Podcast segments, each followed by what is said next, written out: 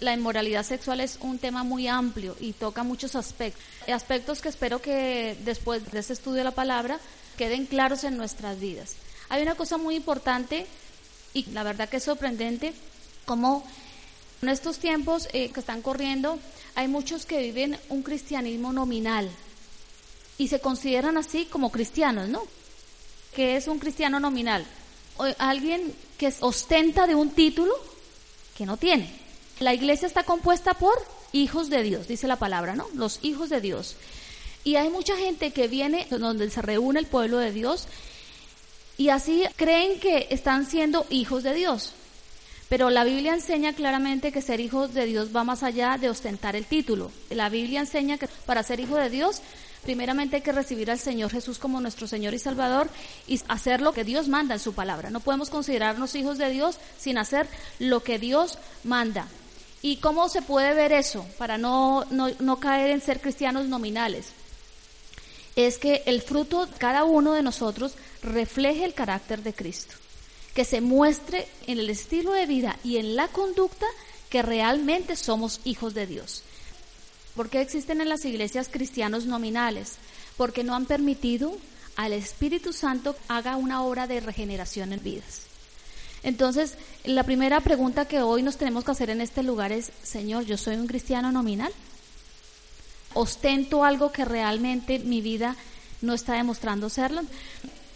me gustaría que con esta frase se quedaran siempre que vienen a la iglesia, cuando escuchan una prédica el domingo, cuando se escucha algo el martes, en los ayunos, y miremos si nosotros estamos entrando en una rutina de ser cristianos nominales, o sea, de nombre, más no de hecho, para que esto nos mueva un poquito el piso y digamos, bueno, hacia dónde vamos, ¿no? Porque puede ser que nos llevemos sorpresas a lo largo de nuestra vida y resulta que nos hemos considerado durante muchos años cristianos y no lo somos. Los cristianos nominales son aquellos que siguen viviendo en pecado, llevando su, estilo, su propio estilo de vida y recordemos que nosotros ya no llevamos nuestro propio estilo de vida, nuestro estilo de vida lo marca la palabra de Dios. Cuando se nos predica a Cristo como único y suficiente Salvador y que nos otorga el perdón de nuestros pecados y nos da una nueva vida en Él, entonces debe haber un cambio radical en nuestra vida. Así que hoy pueden hacerse otra pregunta. Desde que a mí me alumbró la luz del Evangelio, he dado cambios radicales en mi vida, porque si tú llevas viniendo a la iglesia, puede ser meses, años y años largos o años cortos, pero tu vida no ha dado un giro de tu conducta, tu forma de vivir del viejo hombre, pues quiere decir que sencillamente eres un cristiano nominal. Pablo les hablaba a los Gálatas y les decía, los que pertenecen a Cristo Jesús han clavado en la cruz las pasiones y los deseos de la naturaleza pecaminosa y los han crucificado allí. Dice, los que pertenecen a Cristo. Aquí pertenecemos a Cristo, ¿no? Entonces dice que si pertenecemos a Cristo, hemos clavado en la cruz las pasiones y deseos de la naturaleza pecaminosa. Allí han sido crucificados. Quiere decir esto, que un cristiano no puede vivir una vida inmoral. Porque si vivimos una vida inmoral, eso quiere decir que nosotros no hemos clavado en la cruz las pasiones y los deseos de la naturaleza pecaminosa, que como veremos en esta noche son muchos. Otra pregunta, ¿hemos clavado nuestras pasiones pecaminosas en la cruz? Hoy vamos a tocar aspectos un poco escuetos acerca de la inmoralidad sexual. Inmoralidad sexual, impureza y avaricia se refiere a actividades sexuales inapropiadas de cualquier tipo. Digamos en Efesios 5, Efesios 5.3, ahí dice Pablo que no haya inmoralidad sexual, impureza ni avaricia. Aquí la avaricia, en el contexto que se está hablando, es porque había prostitución. La prostitución era negocio. Pablo estableció una iglesia en la ciudad de Éfeso. En Éfeso ocurría en los tiempos de Pablo que ellos venían de una cultura pagana, donde se rendía culto sexual a la diosa Diana, entonces iba llegando gente de Éfeso, posiblemente con todo este tipo de costumbres que se habían adquirido. Lógicamente ellos se venían a Cristo y tenían que dejar todo eso. Entonces por eso Pablo les advierte acá y les dice, ¿no? Lo que les dice, que no haya ninguna inmoralidad, ni impureza, ni avaricia en sus vidas, porque dice, porque tales cosas no tienen lugar en el pueblo de Dios. ¿Qué nos enseña a nosotros este versículo? Que de igual forma nosotros cuando venimos a la iglesia podemos venir con muchísimos pecados sexuales, ¿vale? El hecho de yo venir a Cristo, que la luz del Evangelio me ha alumbrado, quiere decir que yo no puedo seguir en ese tipo de vida. La Biblia es muy, muy clara y muy concisa y, y lo que tiene que decirlo lo dice. Y Pablo aquí les está advirtiendo eso a los efesios. Dice hoy Dios que nuestra decisión de fe, cuando nosotros nos convertimos a Cristo, tiene que ir pisando la huella de nuestro Señor Jesucristo. Si hay desconocimiento, pues vamos a la Biblia porque la Biblia perfectamente nos aclara qué está bien y qué no está bien delante del Señor. Así como la gente de Éfeso, Pablo les, les exhortaba, nosotros también tenemos que vivir en esta época con pautas sexuales aceptadas por Dios. Por eso es tan importante saber qué dice Dios al, al respecto, no en su palabra. Colosenses 3:5 dice, Así que hagan morir las cosas pecaminosas y terrenales que acechan dentro de ustedes. No tengan nada que ver con la inmoralidad sexual, la impureza, las bajas pasiones y los malos deseos. El versículo en esta versión que, que usamos normalmente los martes, la nueva traducción dice, hagan morir las cosas pecaminosas y terrenales que acechan dentro de ustedes. Hay, hay quien enseña que a veces se caen en pecados sexuales porque hay espíritus y demonios por ahí rodeando nuestra vida y que somos atacados. Las, las manifestaciones de la carne que tenemos todos están dentro de nosotros. No es que ahora el demonio entonces me hace pecar y en la parte sexual caer, no. Las manifestaciones de la carne, como enseña Pablo en Gálatas, no podemos vivir con ellos. O sea, depende de nosotros y el versículo es, es claro cuando dice que acechan dentro de ustedes. La realidad es que cuanto más apartados de Dios vivamos, sea el de allá afuera o los mismos que vienen a la iglesia, más vulnerables seremos a caer en problemas de impureza sexual. A veces hay gente que viene a la iglesia y vive apartada de Dios, esa es la realidad. Lo que nos protege de caer en inmoralidad sexual es el conocimiento de la palabra, una relación íntima con Dios, temor a Dios. Si vivimos vidas independientes de Dios, que ni siquiera nos preocupa pensar qué dice Dios al respecto, pues estaremos siendo vulnerables en cualquier momento a caer en impureza sexual. ¿Cuándo y dónde se comienza a distorsionar la conducta sexual en las personas? Hay un momento específico donde se empieza a distorsionar. Ustedes saben que la palabra de Dios, que es la Biblia, ha dejado todo marcado correctamente y hay una cosa que se nos enseña a todos, es que instruyamos al niño en su camino. Y aun cuando fuere grande, dice la Biblia en Proverbios, no se apartará de él. La conducta sexual en cualquier individuo se empieza a distorsionar primeramente en los hogares. ¿Por qué en los hogares? Porque en los hogares nosotros damos un ejemplo de conducta moral. Nuestros padres en nosotros marcaron un ejemplo de conducta moral. Digamos, en mi, en mi caso, mis padres no eran cristianos. Por lo tanto, yo viví 19 años de mi vida, viví bajo una estructura de mi madre, porque mi, padre se había ido de casa un tiempo, entonces yo viví bajo una estructura de ella, moral. Era una mujer moral, tenía conductas de moral, pero no precisamente estaban pasadas por la Biblia. Entonces, ¿Dónde no nos equivocamos como padres en marcar una conducta moral adecuada de nuestros hijos? En lo que dice la Biblia. Entonces, en la niñez se empieza a distorsionar. ¿Por qué? Porque si tenemos padres que ignoran lo que dice Dios al respecto de la pureza sexual, pues esos padres van a enseñar de acuerdo a su propia conciencia o a lo que dicta la sociedad. Ustedes saben que muchos patrones de conducta en todas las áreas, pero hoy estamos hablando de la parte sexual, la dictan también los psicólogos, los psiquiatras. Ellos dictan muchas pautas de comportamiento sexual que a veces están muy alejadas muchísimo de, de lo que Dios dice. Entonces, en el hogar, el niño normalmente está rodeado no solamente de sus padres, sino que el niño tiene un entorno social, sus tíos, las personas que acompañan a la familia, los amigos de ese, de ese matrimonio. Entonces, los niños van viendo los comportamientos de los adultos y van sacando una propia apreciación de lo que es la sexualidad. Es decir, si hay un matrimonio que no tiene la claridad en la palabra de Dios, lógicamente no le va a enseñar adecuadamente a ese hijo lo que piensa Dios acerca del sexo. Si añadido a eso hay familiares que tampoco pues cada, cada uno va a ir poniendo como un granito de arena en ese niño para que él haga una propia interpretación también distorsionada de lo que es la sexualidad. Si no hay claridad, el niño va entrando en una cantidad de cosas distorsionadas en cuanto a la sexualidad. Y eso va a marcar el comportamiento de ese niño en su edad adulta. Sabemos todos que los primeros cinco años en un niño son fundamentales, porque en los primeros cinco años del niño se forman muchos valores, se forman patrones de conducta y eso queda en la mente y en el corazón. No quiere decir que un niño mayor de cinco años no pueda tener remedio, pero es muy importante esa edad porque ahí se están formando cosas. Entonces, si eso no se ha tenido claro, pues el niño empieza a crecer con cosas inapropiadas. A mí me gusta mucho ver en la televisión programas que tienen que ver con la conducta y el desarrollo del ser humano, porque aprendo del comportamiento de la gente y es una forma de saber qué conceptos tiene sobre, sobre situaciones que ocurren en la vida, entonces ahí yo aprendo su comportamiento. Vi un programa hace mucho tiempo que le preguntaban a, a unos padres qué opinaban acerca de la homosexualidad. Esa familia tenía un hijo homosexual, ¿qué opinaban de eso?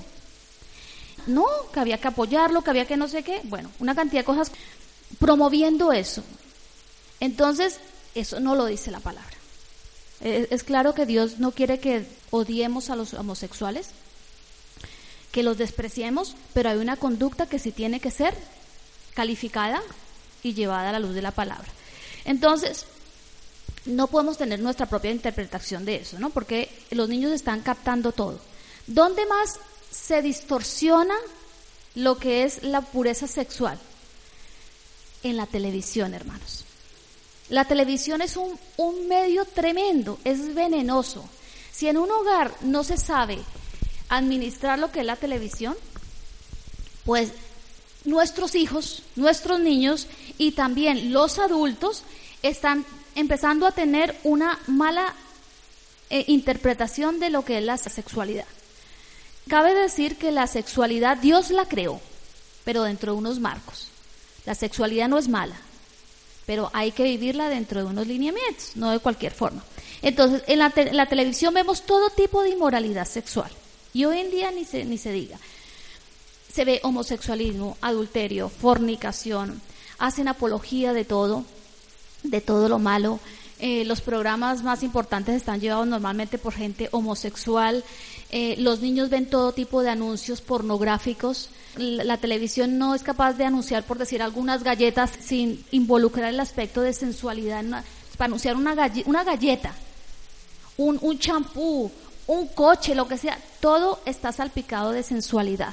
Entonces, nuestros hijos van viendo todo eso. Más aún si son de los padres que aparcan al muchachito todo el día a ver televisión ahí sentado, que dicho sea de paso, mano, eso es malo, no es adecuado. Un niño no tiene que estar todo el día frente a la televisión, ni en la casa tiene que estar prendido todo el tiempo el televisor, y si no lo prenden, mejor, hermano, y si no tienen, mejor.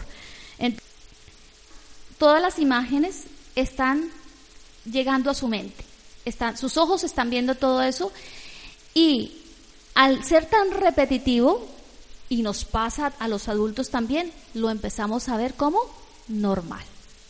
Lo empezamos a ver normal, ya no nos escandalizamos tanto.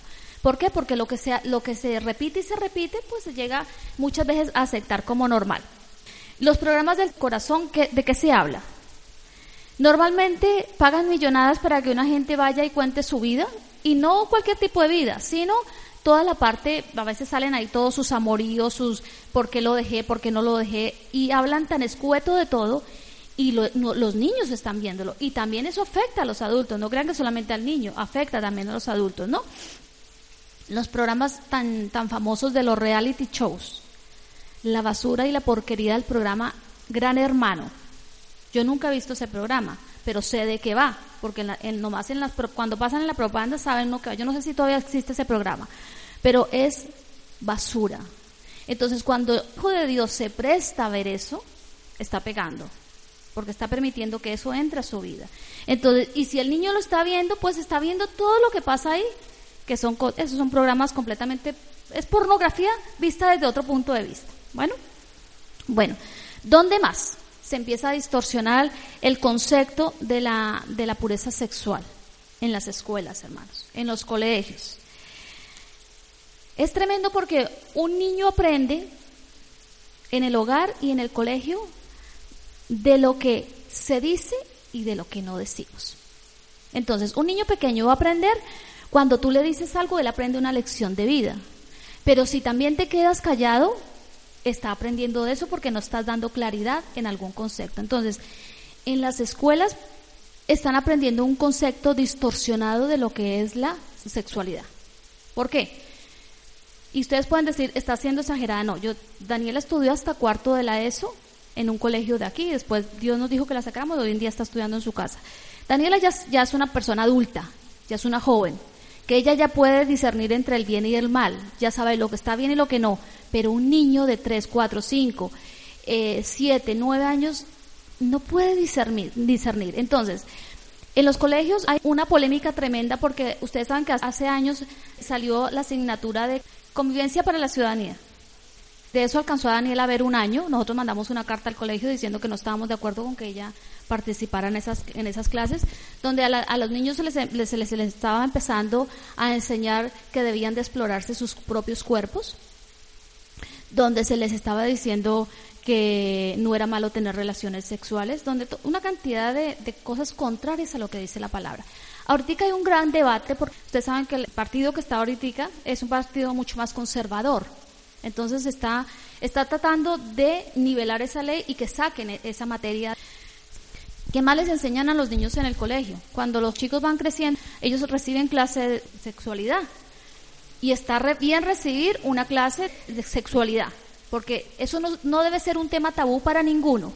La sexualidad se trata como un tema más de nuestra vida, ¿vale? No debe ser tabú y que no, que no se puede hablar de eso, se debe hablar, pero a la luz de la palabra. Pero en el colegio no lo hacen así. Entonces los colegios, si van a recibir una clase de, de, sexología, les van a decir, mira, usen preservativos para que no queden en embarazo. Eso es lo que les van a decir. Nunca les van a decir, mira, la palabra de Dios dice esto, que fuera del matrimonio no se debe tener relaciones sexuales con nadie. Entonces, les dicen y no les dicen. Por un lado les dicen lo, incorrecto y por el otro se quedan callados con la verdad bíblica. Entonces, por eso las escuelas son un foco para que se distorsione lo que es la pureza sexual en los niños.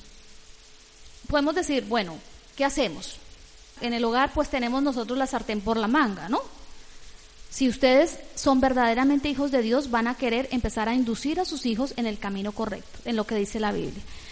Si no, pues van a recibir sus consecuencias porque en esta vida todo lo que sembramos, dice la palabra de Dios, que vamos, es lo que vamos a cosechar, ¿no? ¿Cuándo se distorsiona? Estamos hablando de dónde se distorsiona, ya vimos los puntos donde se distorsiona la pureza sexual. ¿Cuándo se distorsiona la pureza sexual? En todos, cuando se viven vidas alejadas de Dios. No se puede pretender vivir lejos de Dios y tener un concepto adecuado de la pureza sexual. Yo les puedo decir que yo viví 19 años de mi vida sin Dios y yo no tenía claro que era pureza sexual. Tenía un concepto diferente de lo que es la sexualidad eh, en el ser humano. No conocía lo que Dios dice. Entonces, cuando nosotros vivimos lejos de Dios, el concepto de sexualidad va a ser completamente distorsionado. Esto es serio, hermanos, porque el mal manejo de la sexualidad trae consecuencias muy negativas sobre todos, sobre niños, adultos y sobre viejos.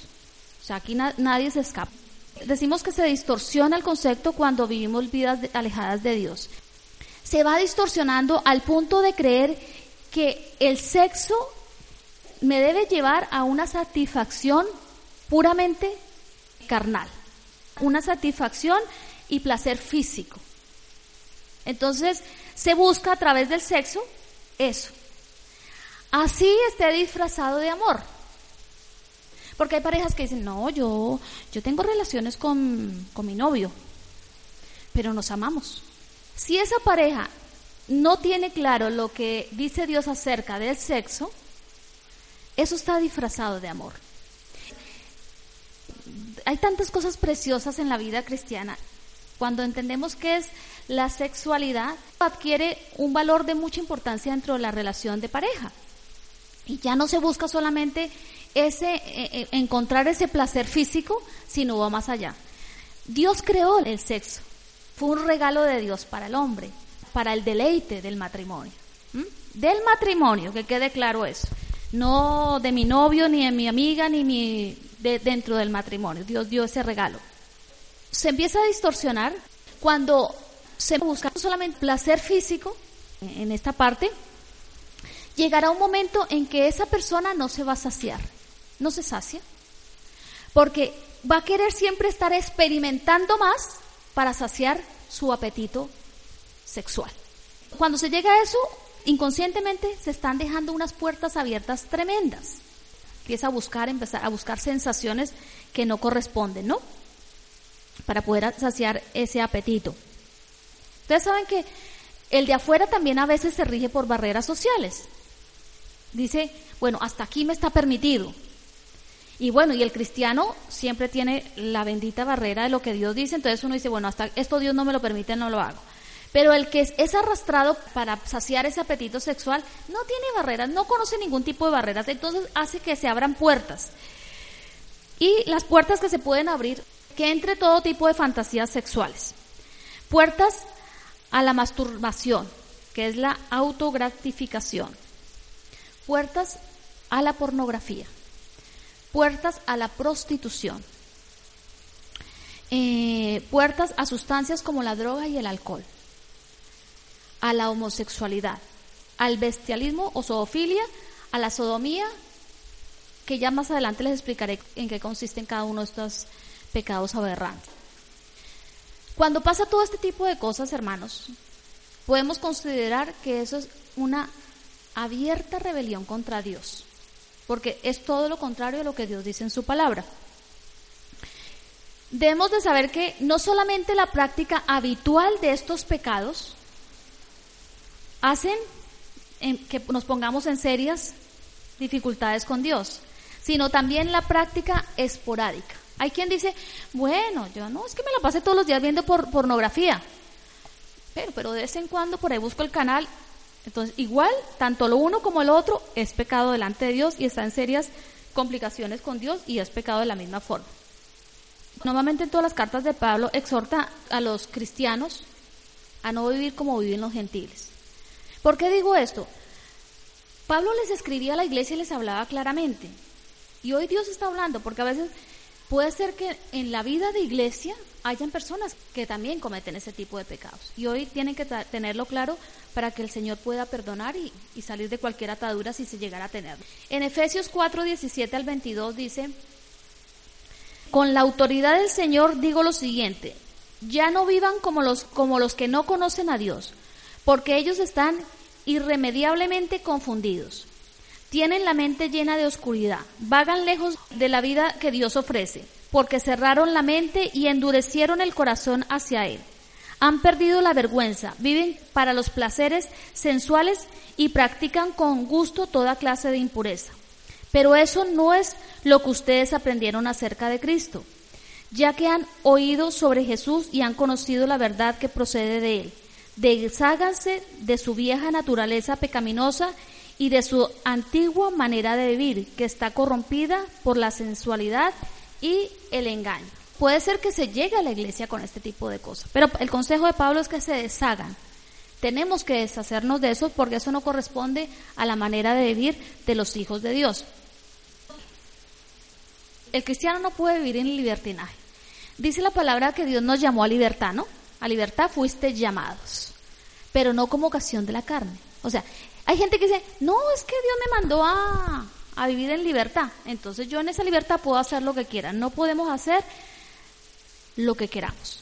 Hay unas normas de conducta para todas las áreas de la vida del cristiano y en esta igual las hay. Cuando hay una persona que recibe a Cristo en su corazón, o ya lo hemos recibido hace años, y no tenemos un corazón dispuesto a la santidad sexual, podemos considerar que estamos viviendo como los impíos. O sea, el primer paso cuando nosotros venimos a Cristo es querer estar dispuesto a que en nuestra vida haya también santidad sexual. Entonces no podemos decir, yo soy santo, yo ya dejé de robar, dejé de mentir, dejé de chismear, dejé de no sé qué, pero esto yo lo tengo ahí porque esto creo que no, no, todo. Tenemos que estar dispuestos a la santidad sexual también.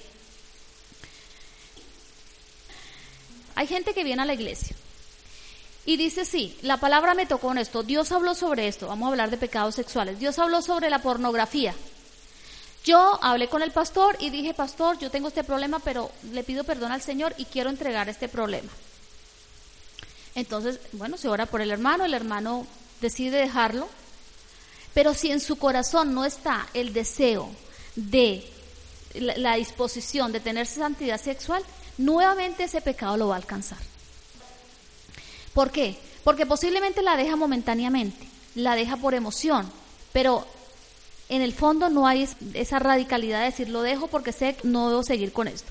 Esa persona que se acostumbra a eso, yo conozco muchos cristianos que se arrepienten una y otra vez y lloran y dicen, sí, Señor, aquí te entrego este pecado, tómalo, no lo quiero, yo quiero seguir viviendo mi vida en santidad. Y vuelven y caen. Y están unos mesecitos bien y vuelven y caen. ¿Sabe qué ocurre cuando pasa eso en la vida de cualquier hijo de Dios? Va creando un corazón insensible.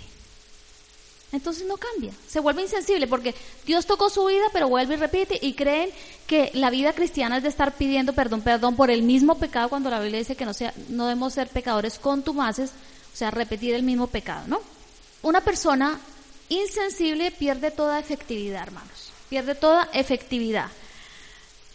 Y una persona que pierde la efectividad nunca podrá producir el efecto que Dios desea. ¿Por qué? Porque son, son personas que pueden pasar aquí al frente, llorar, llorar en sus casas, caer arrepentidos, pero se van volviendo insensibles ante el pecado. Entonces pierde toda efectividad. Y no hay peor cosa que ver un hijo de Dios que no sea efectivo, porque Dios quiere que nuestras vidas sean efectivas y den fruto. ¿Cómo se puede saber si yo tengo un corazón insensible? En el área de la pureza sexual que es lo que estamos hablando. Si se considera que la palabra de Dios es un poco exagerada y legalista. Ustedes no han visto gente cristiana, digo entre comillas porque un verdadero cristiano nunca va a decir, la palabra es un poco extremista y es un poco legalista.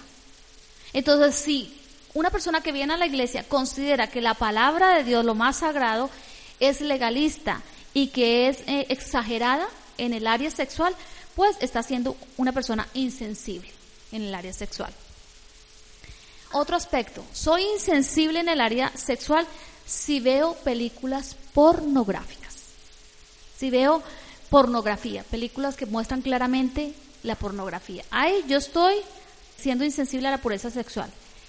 Aún así, queridos hermanos, si la veo con mi esposo o el esposo con la esposa. Si no, yo veo pornografía, pero es que lo veo con mi esposo. Igual. Nosotros dentro del matrimonio no, necesitamos ningún estímulo fuera de lo que Dios nos ha dado, el deleite mutuo para estimularnos en nuestra intimidad. Entonces, aún así, si se acompaña con el esposo, pues eh, ahí está, se está haciendo insensible. Hay un aspecto muy importante que quiero que lo tengan en cuenta. Cuando se ven películas de amor, de amor, no pornográficas, de amor, pero con alto contenido de, de escenas eróticas. Hay películas de amor que se enamoró del príncipe azul y bueno y todo, pero dentro de la película hay escenas fuertes eróticas. y yo me quedo tan tranquila y sigo viendo ahí como si nada pasara y no se me mueve a mí algo dentro. Bueno, tampoco es para tanto. Ahí yo estoy siendo insensible en el área de la pureza sexual. Cuando nuestra manera de vestir es sensual, para despertar el deseo sea en el hombre o en la mujer, porque hoy en día también los hombres quieren ser sensuales para las mujeres. Entonces, nuestra manera de, vestir, especialmente las mujeres, si yo no tengo claro lo que Dios dice y lo que Dios me pide al respecto, estoy siendo insensible en el área de la pureza sexual.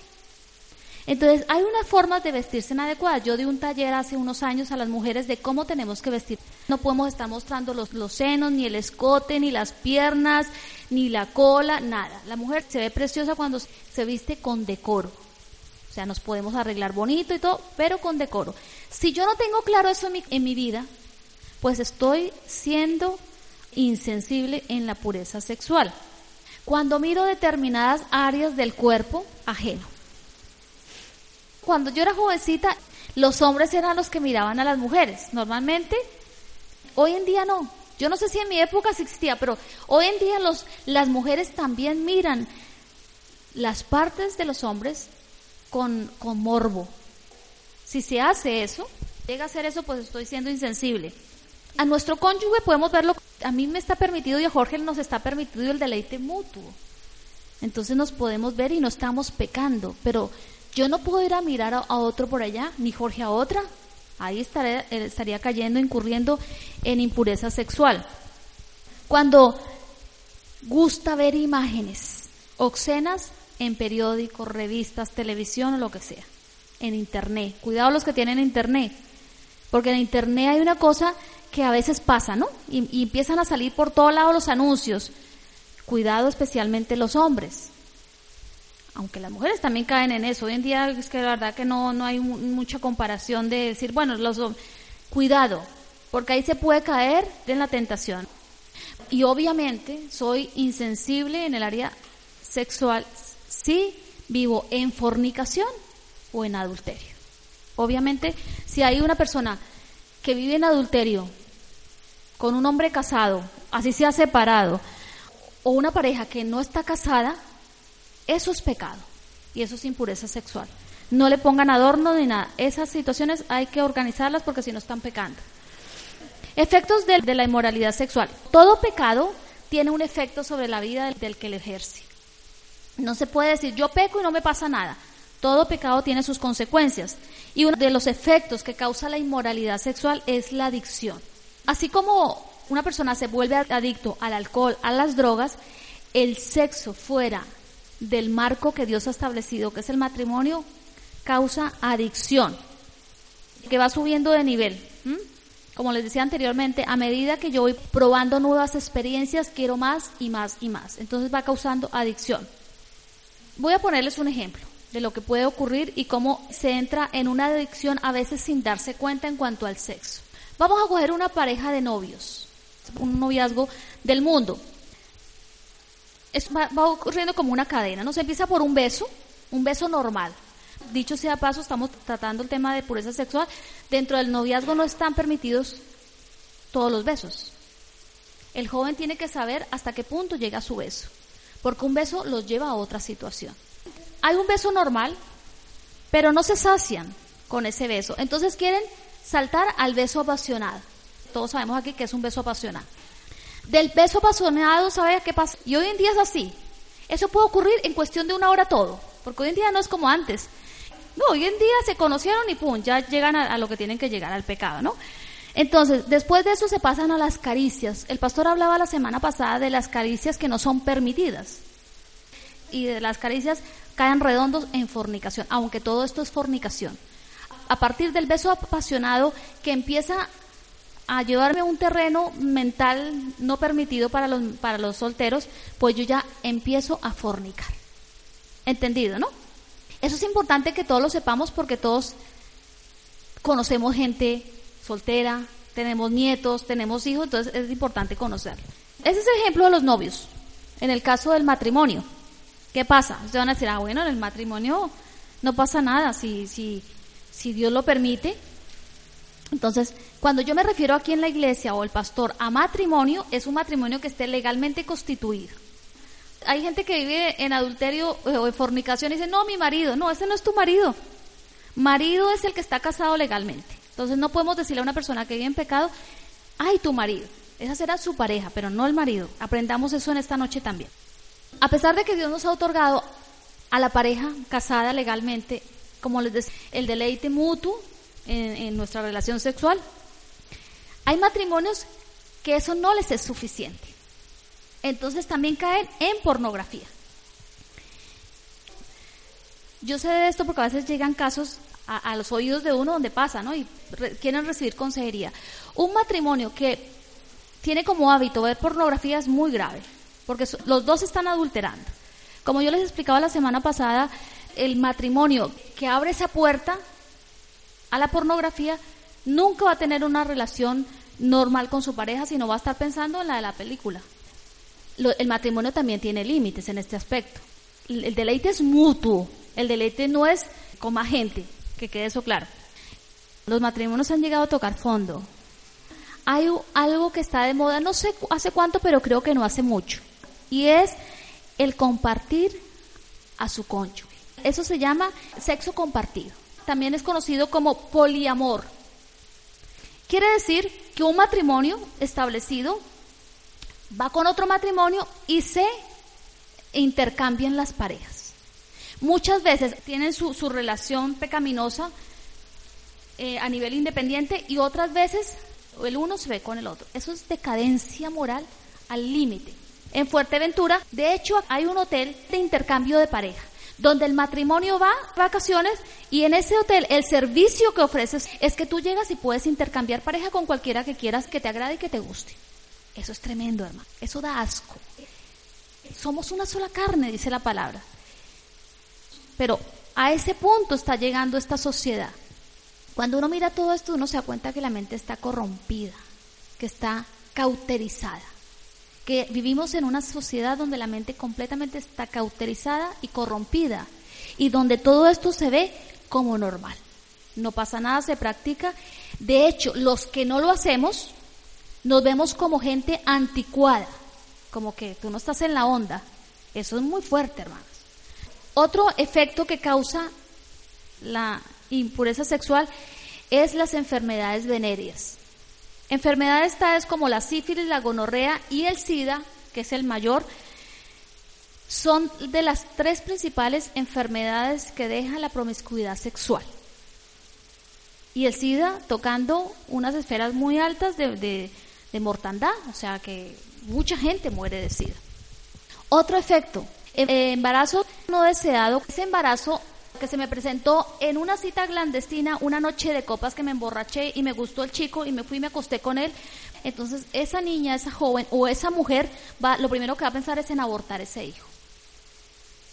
La Biblia dice que no se puede abortar, que es pecado abortar. Daños emocionales es otro efecto que deja la falta de pureza sexual trae culpabilidad, trae tristeza, trae baja autoestima y muchas veces temor al compromiso. Una persona promiscua le va a costar mucho tener una relación estable, le va a costar muchísimo.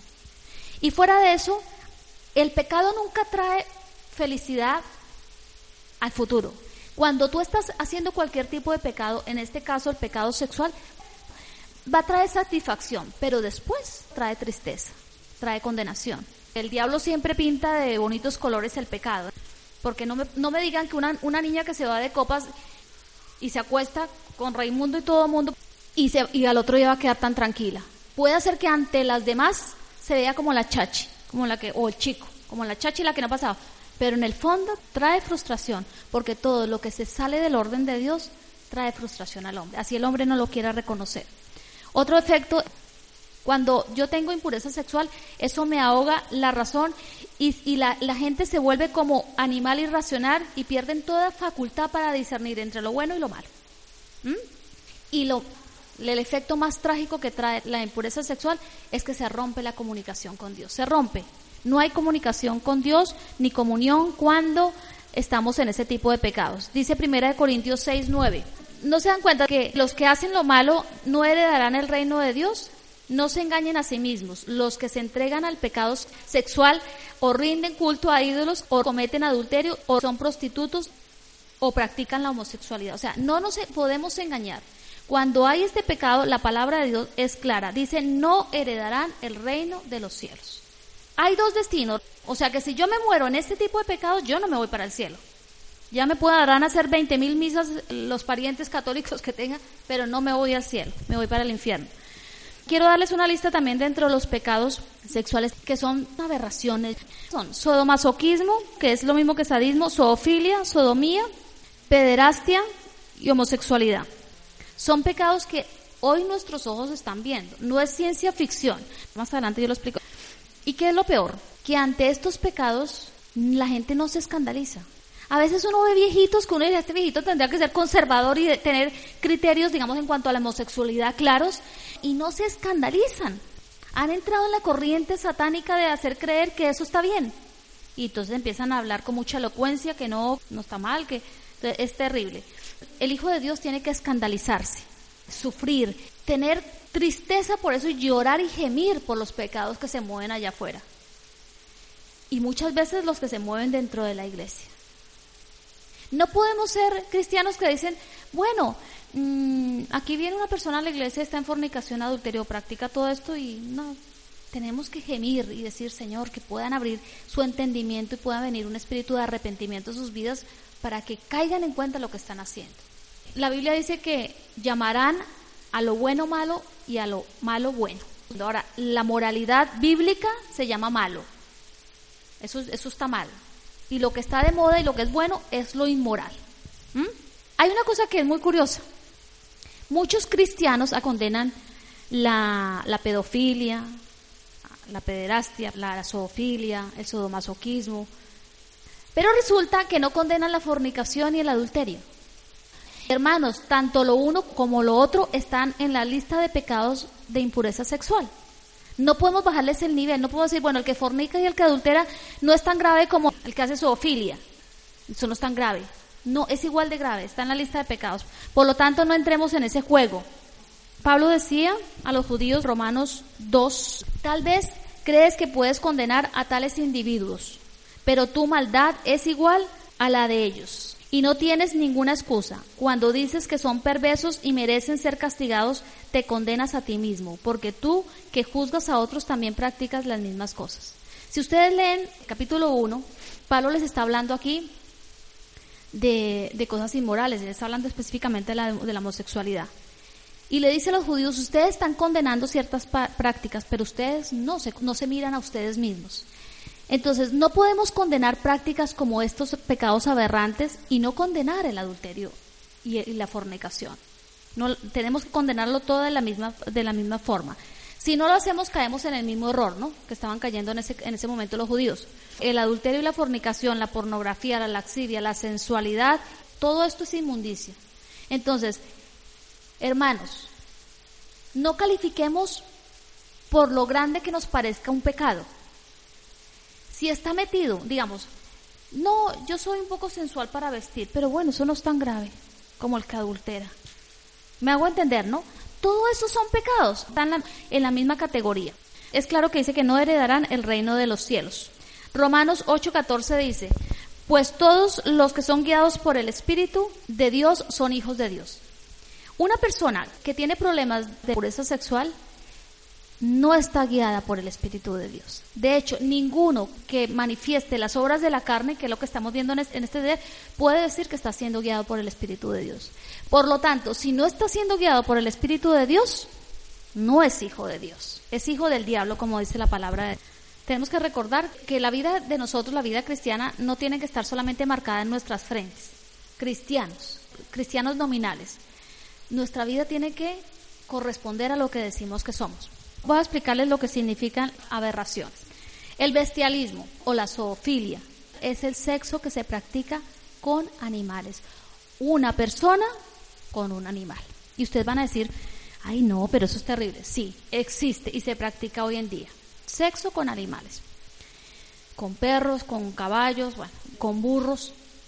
Esto es un pecado, una aberración.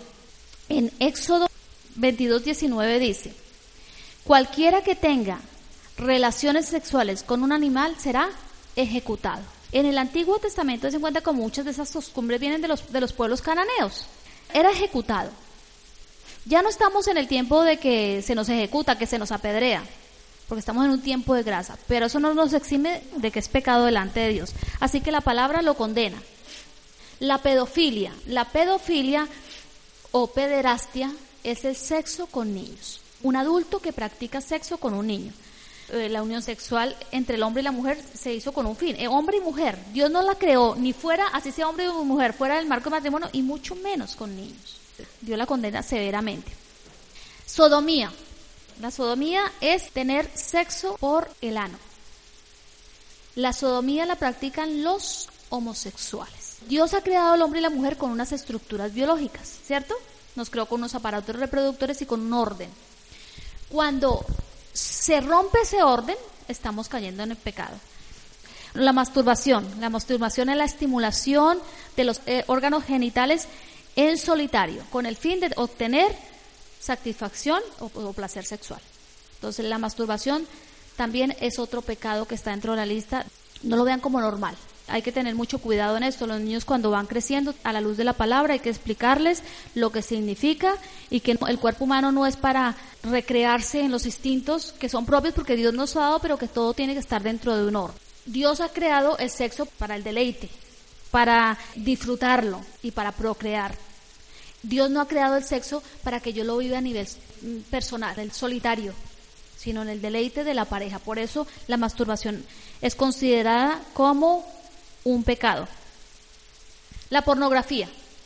La pornografía es ver todo tipo de imágenes, ya sea en una película específica XX o en una revista o en una cinta de video. Pornografía es todo lo que en imágenes visuales representa actos sexuales con el fin de provocar excitación sexual. El travestismo, otro pecado de impureza sexual. ¿Qué es el travestismo? Es lo que podemos estar viendo hoy en las calles de Santa Cruz de Tenerife. Hombres disfrazados de mujer. Eso es travestismo. La gente de allá afuera cree que es divertido. Los, los muchachos ponerse los tutús vestirse de mujeres, ponerse en media de la tacones y el mundo se ríe de eso. Cuidado, mamás, con los niños. Cuidado. A los niños hay que decirles, eso está mal, porque la, la Biblia lo declara. Dios ha, ha, dado unos marcos para todo. El travestismo también llega a ser una adicción. Y hay hombres que en el día viven como hombres, pero en la noche se visten y tienen un, una doble vida y salen y viven como mujeres cuando no han salido del closet, expresiones tan absurdas y tan huecas que se crea la gente para hablar de algún pecado y legalizarlo de alguna forma. Entonces, no es ningún juego que hoy la gente se esté disfrazando, ni de niños, ni, ni de ni mujeres, ni de nada, porque hoy lo que Tenerife está haciendo es declarado como pecado, es culto a Baal. Carnaval quiere decir culto a Baal, lo que da culto a los demonios. Por eso hay desenfreno, por eso la gente se va a drogar, va a tomar, va a tener sexo, va a hacer de todo. ¿Por qué? Porque como la tradición dice eso, pues yo sigo la tradición. Pero el Hijo de Dios no se sigue por la tradición. El Hijo de Dios sigue, sigue la palabra de Dios. Entonces Dios ha creado la vestimenta con un orden, ¿vale? Hay un orden específico para el hombre. Cuando una persona hace eso, está alterando el orden de Dios. Está poniendo por debajo lo que Dios ha querido marcar.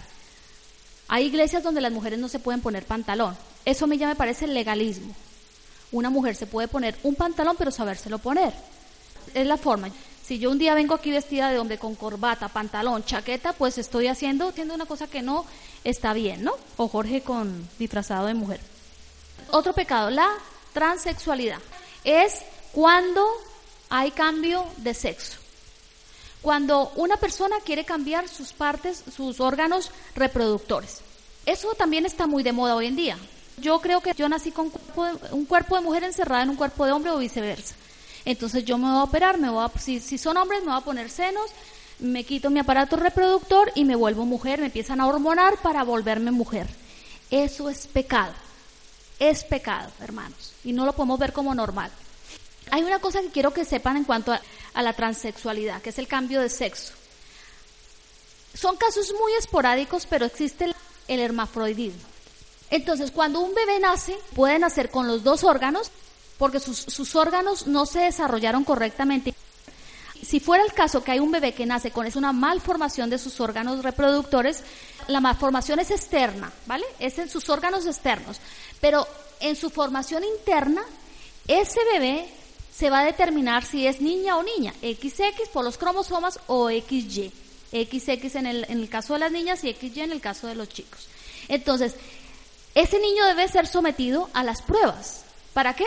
Para que no vayan a hacer algo contrario. Háganle las pruebas como padres para determinar si ese niño es o niña o niño y se le hace su operación quirúrgica. Porque internamente se puede determinar el sexo de un hermafrodita. Y la homosexualidad. La homosexualidad es claramente condenada en la Biblia, porque va contra el orden establecido de Dios. En el Levítico 18:22 dice, No practiques la homosexualidad. Al tener relaciones sexuales con un hombre como si fuera una mujer, es un pecado detestable. Ya desde el Antiguo Testamento se decía que la homosexualidad era pecado. Y en Romanos 1 del 26 al 28 dice, por esa razón Dios los abandonó a sus pasiones vergonzosas. Aún las mujeres se rebelaron contra la forma natural de tener relaciones sexuales y en cambio dieron rienda suelta al sexo unas con otras. Los hombres, por su parte, en lugar de tener relaciones sexuales normales con la mujer, ardieron en pasiones unos con otros, los hombres hicieron cosas vergonzosas con otros hombres y como consecuencia de ese pecado sufrieron dentro de sí el castigo que merecían. Este versículo es muy serio. No se nos olvide, todos los pecados para Dios son graves, pero sobre este hay un juicio muy severo. Dice, por pensar que era una tontería reconocer a Dios, Él los abandonó a sus tontos razonamientos y dejó que hicieran cosas que jamás deberían hacer. Dios abandona al homosexual. Es muy serio. Porque como pasaron por alto el orden establecido por Dios, entonces la misma palabra y en todas las versiones es claro, dice, Dios los abandona a sus tontos razonamientos. La conversión de los homosexuales se puede dar. Se pueden convertir, sí, pero no es fácil. Ellos han desafiado a Dios en su condición, el orden establecido por Dios. Es muy, muy serio este pecado. Porque tienen un juicio severo administrado por Dios mismo. Dios lo administra. Dice que los ha entregado a una mente reprobada. Eh, por eso cuando uno le comparte a un homosexual no penetra nada, porque su mente está completamente cauterizada. No ven, no ven. Yo sé que aquí hay personas que tienen familiares homosexuales, hay que orar y hay que ayunar y que esa persona pase por algo para que caiga rendida y arrepentida a los pies de Cristo. ¿Mm? Nuestra única función es esa, orar. No se puede mirar con desprecio, nunca, porque estaríamos haciendo cosas contrarias a la palabra de Dios. Hay que amarlos, orar por ellos, pero ellos tienen que saber cuál es el punto bíblico y hasta dónde nosotros llegamos con ellos, ¿vale? No podemos participar de ninguna de sus obras porque entonces estaríamos pasando la manito cuando Dios mismo dice que los abandonó. Vamos terminando. ¿Qué pasa si hemos cometido algún pecado sexual? Sea pornografía, sensualidad, pecados, fornicación, pecados como esto. ¿Qué hago? ¿Qué debo hacer? Un arrepentimiento tiene que ir acompañado de una cosa, que es un cambio de sentido. Yo no puedo decir, sí, está mal, creo que estoy cayendo en impureza sexual en esta área de mi vida y sigo igual. Si hay un arrepentimiento genuino, yo tengo que dar la espalda a eso y hacer lo que Dios me manda. Entonces ahí podemos considerar que estamos teniendo un arrepentimiento verdadero. Necesitamos confesar el pecado al Señor. Vamos y confesamos nuestra impureza sexual, sea la que sea y como se llame. Una cosa importantísima, hermanos. Si hay alguno de estos pecados en nuestra vida, tenemos que romper con las relaciones que te llevan a pecar. Si es esa amiga o amigo te induce a conversaciones necias, a lujuria, a obscenidades o a caer en estos pecados, rompe con esa amistad, rompe. Hay una cosa también que tenemos que hacer. Necesitamos limpiar nuestros hogares de toda contaminación visual, ya sean libros, música, eh, videos, revistas que tengan contaminación sexual. Entonces, la televisión. Bueno, vamos a, empezar a mirar a ver qué vemos nosotros y qué ven nuestros hijos. Si hay canales X, hay una forma de quitar los canales X. En la música, gran parte de la música del mundo, que no, ningún cristiano debe escuchar música del mundo, está contaminada con desórdenes sexuales. Hablan de adulterio, de fornicación, de que me acuesto, que no, que de la parte sexual, de una forma inapropiada y pecaminosa. Por lo tanto, pues quitemos la música y escuchemos música cristiana, que es lo que Dios quiere. Vamos a orar, hermanos. sé que se hizo largo el tema hoy. Cierren sus ojos, hermanos. Dios nos ayude. Nuestra carrera no la hemos terminado. Nosotros estamos caminando por el camino estrecho, pero no hemos llegado al fin. Y como no hemos llegado al fin, tenemos que cuidarnos en todos los aspectos y eso también habla del área sexual. Dios nunca ha ofrecido una gracia barata. Dios nunca nos ha dicho que podemos vivir a nuestra manera o como queramos. Por eso en esta noche tenemos que pedirle al Espíritu Santo que nos ayude, que nos guíe. que nos ayude a discernir entre lo bueno y lo malo, lo que es puro, lo que es profano. La palabra dice, entonces Jesús decía a los judíos que habían creído en él, si vosotros permanecéis en mi palabra, verdaderamente sois mis discípulos y conoceréis la verdad y la verdad os hará libres. Dios aquí ha dado verdades tremendas para nuestra vida. Verdades que si nosotros las aplicamos seremos verdaderamente libres. Hay cristianos que dicen, yo no puedo ser libre de este pecado, sea pecado sexual o llámese como se llame. Si no hemos podido experimentar libertad en Cristo, es porque nosotros no hemos conocido a Dios. Porque la Biblia dice, si conocemos la verdad, la verdad nos hará libres. Si aún nuestra vida hoy no está siendo libre, es porque no hemos conocido a Dios. Tan solo somos cristianos nominales, que venimos a la iglesia y no ocurre nada en nuestra vida. No hay una actitud de cambio. En esta noche te pedimos, oh Dios, que si te hemos fallado en alguna de estas áreas, Señor, llámese como se llame, Señor, te pedimos perdón y queremos arrepentirnos, darle la espalda al pecado, Señor, y empezar a caminar vidas en santidad en el área sexual, Señor. Toda cadena, toda cadena de impureza sexual, rómpela en el nombre de Cristo Jesús. Trae, Señor, convencimiento a los corazones. Trae, Señor, convicción de lo que dice tu palabra, Señor que no salgan iguales, Padre, que, que, puedan, Señor, caer rendidos y entender tu palabra como tú quieres que la, que la entendamos, Dios mío. Quita todo malentendimiento, Señor, y haznos a todos nosotros, Señor, personas responsables con nuestros hijos, con nuestros cónyuges, con nuestra familia, y que empecemos a enseñar en el área sexual lo que tú enseñas a la iglesia, Dios mío. Que no, los pecados que se mueven en el mundo, Señor, no los pasemos como si no fuera nada, Dios mío, porque tú mismo, Señor, los condenas en tu palabra y dices que ninguno que practica estas cosas heredará el reino de los cielos, Señor. Trae libertad a nuestras vidas, Señor, y ayúdanos, Señor, a mantenernos siempre puros en el área sexual, Dios mío, que nuestras vidas estén santificadas y dándote honor y gloria a ti, Señor, porque eres tú el que la mereces. En el nombre de Cristo Jesús te damos gracias. Amén y amén.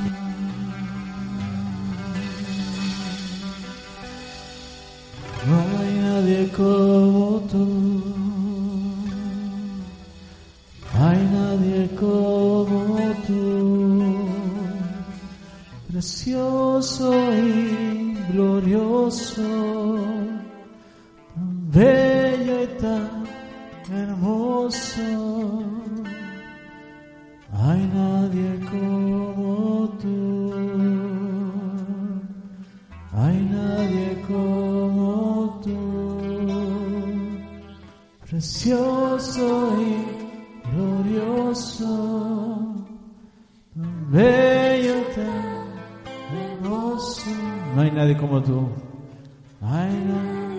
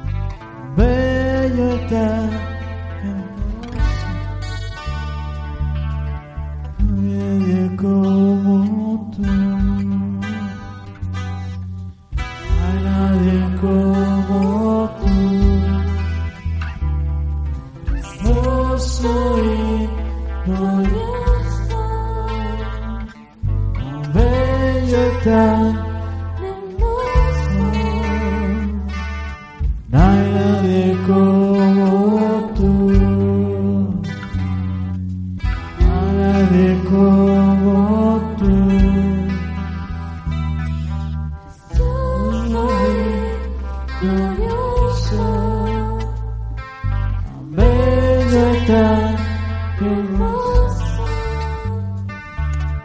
No hay nadie como, no hay nadie como tú.